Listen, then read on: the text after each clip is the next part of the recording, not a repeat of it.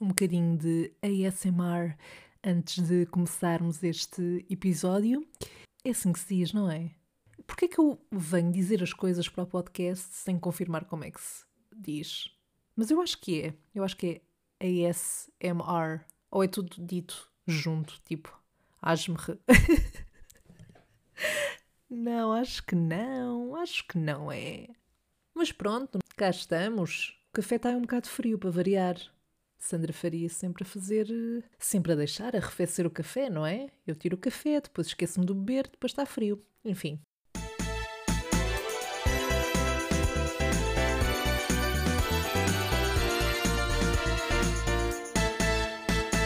Olá, Sherry! Que tal estes últimos dias desde a nossa última conversa? Espero que esteja tudo bem. Vou-te confessar uma coisa. Hoje está a ser muito difícil gravar este episódio. Sabes aqueles dias em que estás tão mole, tão cheio de preguiça, que só te apetece ficar aterrado ou aterrada na cama a procrastinar e a ver filmes e séries? Uh, ainda por cima, eu estou a gravar isto no sábado, portanto há um tempo, pelo menos aqui na minha zona, muito cinzento, já choveu entretanto, e por isso aquilo que me apetece é ficar mesmo sem fazer nada e a ver filmes e séries, pronto. É um desses dias e a verdade é que eu nem tenho muitos dias assim, aliás, sobretudo quando passo a semana toda em casa fechada, aos fins de semana, que é quando também gravo e edito o podcast, aquilo que me apetece e aquilo que aproveito para fazer é entreter-me, apanhar ar, portanto, sair de casa dentro do possível. Então, Sandra, mas ninguém te obriga a estares aqui a falar para o microfone como se dissesse alguma coisa de jeito. É verdade, é verdade mas eu gosto muito de fazer isto e quero muito gravar, uh, não só porque quero fazer de companhia desse lado, mas porque gosto muito, lá está, de, de, também fazer isto para me entreter. A única diferença é que hoje está a custar mais a arrancar, mas estamos aqui, we did it. Mas bom, no outro dia lembrei-me desta história que te venho contar hoje e eu fiquei tão desconfortável ao relembrar que pensei: pronto, é isto, tenho que contar isto no Salve Seja. So, here I am to spill the tea. Então, lembras-te de quando podíamos ir a festivais de verão? Lembras-te dessa época há 20 anos atrás? não foi há 20 anos atrás, mas parece. Pronto, como agora não podemos, o que eu vou fazer hoje é levar-te comigo até 2016 a uma das minhas idas ao festival Nós Alive, eh, no Passeio Marítimo de Algés, e o que aconteceu foi, eu comprei bilhete para ir a um dos três dias desse festival, eh, na altura não me compensava comprar o passe, eu fui sozinha porque na altura creio que as pessoas com quem tinha falado não tinham interesse ou não podiam ir, uh, e portanto eu não tinha combinado com mais ninguém, mas uns dias antes soube que uma rapariga que eu conhecia e que era aqui da minha zona também ia. Uh, pronto, e ela disse para depois nos encontrarmos lá, tudo bem. Eu fui mais cedo e ela só apareceu mais ao final da tarde, já quase de noite, com o pai dela. Isto porquê? Porque ela foi esse dia do Nós Alive, porque o pai, eu já não me recordo ao certo, mas eu penso que ou ele trabalhava na Nós ou trabalhava em algum lado que lhe deu esses dois bilhetes para o festival de Borla. E mais, não só esses bilhetes permitiam entrar no festival, como também ter acesso à zona VIP, que é uma espécie de edifício que lá está, uh, com malta fancy, e que tem uma vista para o recinto e para o palco mesmo que uh, seja um pouco longe. Para ser honesta, nós tínhamos de facto falado em eventualmente encontrarmos lá, mas uh, eu não encarei aquilo como uma combinação super uh, fixa, no sentido em que, ok, depois àquelas horas tenho que ver se encontro esta pessoa. Não, era caso depois nos encontrássemos, encontrávamos. Mas se não nos encontrássemos, eu estava completamente na boa. E mal sabia eu o quão eu preferia que não nos tivéssemos encontrado. Bom, um dos concertos que eu mais queria ver nesse dia era dos Radiohead, que eram, aliás, os cabeça de cartaz, e portanto foi o último concerto no palco principal. Eu não estava no meio da multidão, lá na frontline, uh, mas eu estava ok com a visão que ia ter do palco e do concerto no sítio onde estava. Entretanto, antes desse concerto começar, chega então essa rapariga que eu conhecia e ela começou por ficar um pouco comigo no sítio onde estava, mas depois disse-me que o pai tinha acesso à zona VIP e perguntou-me se eu queria ir também com ela e com ele para lá. É assim, eu não estava muito confortável com isso, porque o meu bilhete não dava acesso a essa zona e, naturalmente, eles à entrada iriam sempre pedir uh, o bilhete para ver se de facto o meu era o bilhete que dava acesso àquela zona também. E eu não estava ali para ter stresses, eu só queria aproveitar o resto do dia e o resto do festival. E eu juro, eu juro que esta história é só um ótimo exemplo de como às vezes é tão melhor estarmos sozinhos na nossa cena. Não numa lógica permanente, não yeah, é bom estarmos sozinhos em tudo e sempre, a toda a hora. Mas neste caso eu tinha ido sozinha, obviamente que não me importava de me encontrar lá com malta, eu até costumo muitas vezes cruzar-me com várias pessoas que só sei no dia que também vão, mas se depois elas quiserem ir para um outro concerto ou quiserem ir a algum lado que eu não quero ir ou não quero ir já, elas vão e eu fico onde estou e está tudo bem com isso. O mesmo ao contrário. Bom, eu daquilo de que me recordo, acho que até comecei por dizer: Olha, eu agradeço, mas eu não quero armar confusão, eles provavelmente vão perceber que estamos a mentir, que de facto eu não tenho acesso àquela zona, por isso não tem problema em eu não ir e ficar aqui super tranquilo. Pronto, mas essa rapariga acabou por insistir, disse que não ia haver stress. Uh, o pai dela depois acho também acabou por dizer para eu ir também, acho eu. Not sure, mas eu acabei por ceder, a verdade é essa. Sherry, ouve o que eu te digo. Confia em ti. Se a tua consciência está de alguma forma a dizer não faças isso ou não vás, então confia e não faças. Então lá fui eu com, com essa rapariga conhecida e com o pai dela. E chegámos à entrada e eu adorava conseguir lembrar-me de todo o diálogo que aconteceu nesse momento com o segurança, que basicamente o que estava a fazer era então ver os bilhetes de cada pessoa, ver se tinham acesso àquela zona VIP para lhes dar essa pulseira de acesso, uh, mas eu não me recordo uh, desta conversa, deste diálogo. O que eu me lembro é que o segurança ou a segurança, uh, já não sei ao certo se era um homem ou se era uma mulher, percebeu de facto que o meu bilhete não dava acesso àquela zona. E nisto, o pai dessa minha amiga começa ali numa argumentação que eu achei incrível, by the way. Eu, se estivesse no lugar do segurança, teria comprado aquilo que ele me estava a vender muito rapidamente porque ele foi extremamente convincente, tinha argumentos super bem elaborados, e nisto o segurança ia olhando para mim e eu só ficava a pensar: oh meu Deus, que desconfortável, que awkward, ele não me vai deixar passar e eu só quero sair desta situação. Mas pronto, eu estava ali calada, a ver no que é que aquilo dava, embora com muita vontade de dizer: sabe que mais, não tem problema, eu não entro, eu fico aqui, deixo estar, obrigada na mesma, boa noite, bom trabalho. Pronto, não foi isso que aconteceu.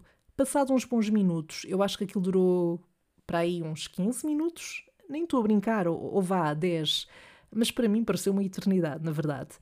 Mas, passado algum tempo, o segurança não estava convencido, mas deixou-nos subir aos três, portanto, à minha amiga, hum, conhecida, ao pai dela e a mim. Até porque eu acho que ele a certo ponto já estava naquela, ok, este senhor não vai largar o osso nesta discussão, portanto, que se dane. Eu adorava mesmo conseguir lembrar-me do diálogo, porque eu queria dizer-te que argumentos é que foram utilizados aqui uh, para, conseguir, para conseguirmos ganhar nesta discussão, mas de facto não me lembro. Eu só sei que eu às tantas dava por mim a pensar tanto trabalho só para me porem na zona VIP. Eu agradeço, mas eu estava mesmo bem com o facto de ser pobre e ficar no meio da plebe, uh, no recinto, no meio de mil sovacos em cima da minha cara, a tentar ver um bocado do palco ou a ver o concerto maioritariamente pelos ecrãs uh, laterais. Uh, mas eu já estou ajustada a essa realidade. Eu sei para aquilo que vou quando vou para um concerto ou quando vou para um festival. Mas pronto, eu lá subi, não é? Lá fui. Claro que uma parte de mim se estava a sentir super fancy. Uh, eu acho que ainda tive direito a uma bebida, not sure. Mas a verdade é que quando eu achava que o pior da noite já tinha acontecido e que eu ia finalmente conseguir só apreciar o concerto dos Radiohead que eu queria tanto ver, oh no, uh -uh. O pior ainda estava para acontecer. Estávamos nós lá em cima, naquela espécie de varanda com vista para o palco, eh, que já agora era uma valente bosta. Claro que se via o palco, mas nós estávamos tão longe que entre estar ali e estar no recinto, na zona onde eu estava, a diferença não era muita. Eu até preferia estar onde estava porque ainda estava um bocadinho mais perto do palco. Eu tive que olhar maioritariamente para os ecrãs que estavam nos lados eh, do palco para ver o concerto, não é? E para isso, honestamente, eu tinha visto a transmissão do concerto na televisão, porque o plano que eu tinha do concerto e do palco era praticamente igual. Claro que a experiência de estar a ver ao vivo é sempre diferente, mas para mim isso acontece quando se está mesmo ali no meio das pessoas e com uma visão mais realista do palco. Bem, como se o facto de ter chegado a essa conclusão não chegasse para sentir uma facada no coração, Claro que Sandra Faria tinha que ter um dos seus momentos em que é completamente desastrada, sem perceber muito bem como é que faz aquilo que faz. Eu também já não sei ao certo como isto se deu, lá está, eu só sei que aconteceu e que não me esqueço da expressão do pai dessa rapariga com quem eu estava. Eu sinto que naquele momento o homem estava capaz de me atirar daquela varanda da zona VIP. O que dava um momento muito bom para os jornais e para a televisão, mas pronto. Ora, depois de todo o esforço e sacrifício com a segurança para me conseguir dar acesso àquela zona, eu, uh, que estava com uma bebida na mão, até acho que era água por acaso, mas não me recordo ao certo, e também acho que o conteúdo da bebida não faz aqui diferença para a história, mas a certa altura, eu não sei como, lá está, mas ou o homem se virou no momento em que eu também me virei, ou então eu fiz um movimento qualquer com o braço mais brusco eu só sei que em segundos eu tinha acabado de entornar a bebida que tinha na mão em cima do homem, ou seja, do pai dessa rapariga com quem eu estava. Claro que entrei em pânico, claro que me fartei de pedir desculpa, claro que qualquer pessoa ia perceber que eu não fiz aquilo de forma intencional, não é? Mas eu até hoje me arrepio um bocado só de lembrar da cara com que o senhor estava a olhar para mim. Sabem quando uma pessoa deixa sequer de responder à outra para não se irritar ou neste caso para não me mandar para o sítio que todos nós sabemos qual é, imaginem a expressão da pessoa a sentir isso. Eu estava para morrer, eu queria esconder-me, eu ponderei saltar eu mesma daquela varanda. Eu só pensava em como a minha noite podia estar a acabar de forma tão diferente e pacífica se eu simplesmente tivesse ficado onde estava antes dessa rapariga chegar. Claro que eu percebo que o senhor tenha ficado irritado, mas eu acho que também não se justificou a forma como ele foi rude comigo depois. Aliás, como foi rude comigo até se ir embora.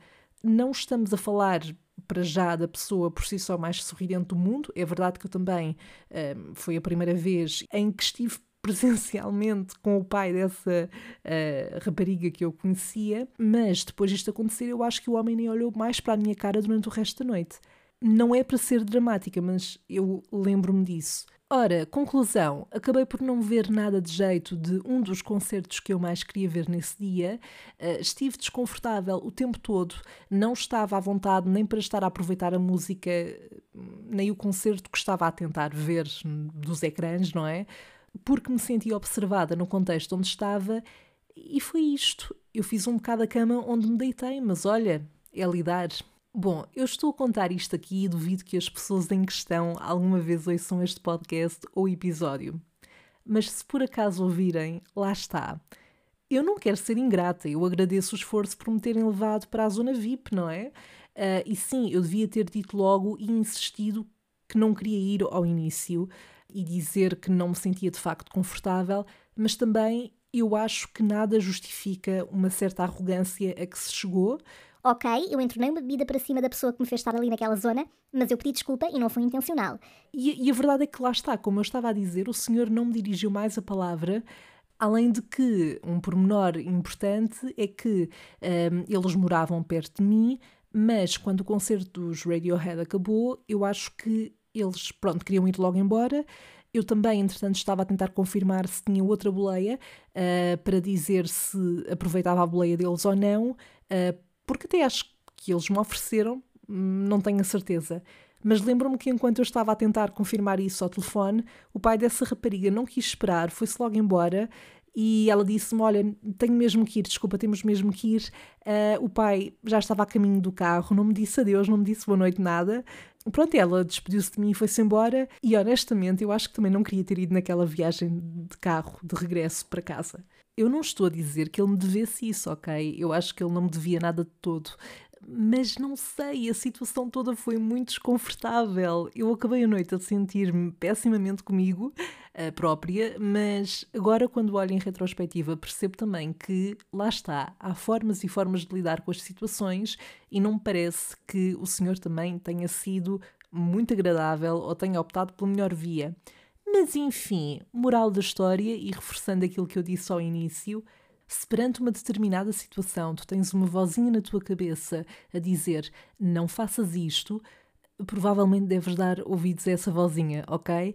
Eu não estou a dizer isto no sentido de nunca arriscares, nunca saíres da tua zona de conforto. Claro que é importante fazer isso, claro que é preciso arriscar, mas esta situação não era bem uma situação de sair da zona de conforto, era até quase o oposto, que basicamente foi eu ir para uma zona onde não estava confortável. Há certas situações que te levam a fazer coisas só porque não queres deixar mal alguém ou queres fazer a vontade da outra pessoa. Well, não faças isso. Segue o teu instinto. Hashtag Sandra eh, filósofa, Sandra Sen, não sei, não sei, mas é o melhor conselho que eu te posso dar. E é esta a história de hoje, mon chéri. Uh, eu não sei se estiveste a ouvir e ao mesmo tempo a encolher-te de vergonha alheia, mas terias toda a justificação para o fazer, porque até eu a contar e a lembrar-me desta história, tive vontade de me esconder debaixo de um cobertor. Uhum. Um, que vale é que tu não vês a minha cara, porque o meu desconforto ainda ia ser mais visível. Bem, assim sendo, vamos fechar este episódio com a bela rubrica O que é que a Sandra faria?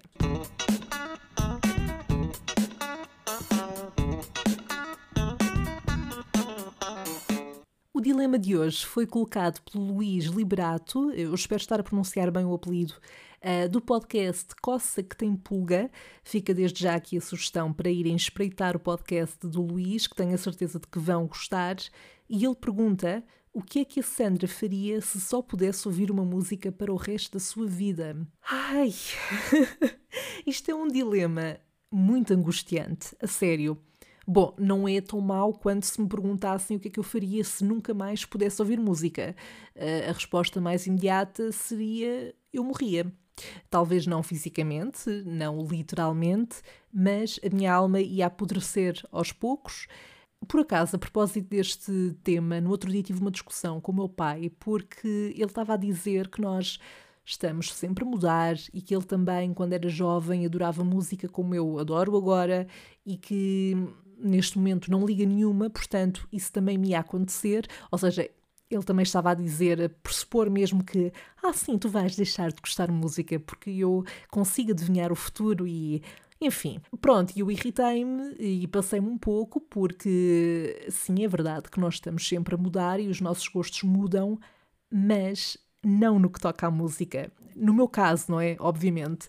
Uh, eu não me imagino, honestamente, a existir, a ter um dia a dia onde eu não ouça música. Eu ouço música quando acordo, enquanto trabalho, quando tomo banho, quando faço exercício, quando vou dar um passeio higiênico ao parque, nas mais diversas tarefas do dia a dia, e eu tenho feito isso desde que me lembro, ou seja, desde muito miúda. Portanto, se isso não mudou em quase 25 anos, uh, mesmo eu não adivinhando o futuro, claro, eu tenho a certeza de que não vai mudar. Duvido muito, muito, muito. Mas bem, desculpa, desculpa, Luís, respondendo agora sim ao teu dilema, é muito difícil responder porque, por mais que eu pudesse até escolher a minha música favorita para ser então a única que eu ouviria para o resto da vida, mesmo sendo a minha música favorita, eu acho que ia acabar por me enjoar.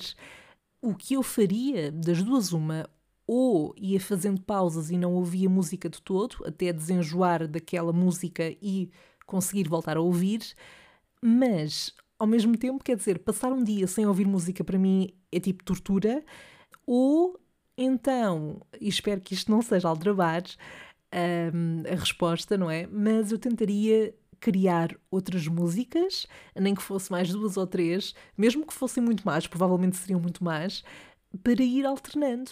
Um, ou então fazia várias versões dessa tal música com outros instrumentais, por exemplo.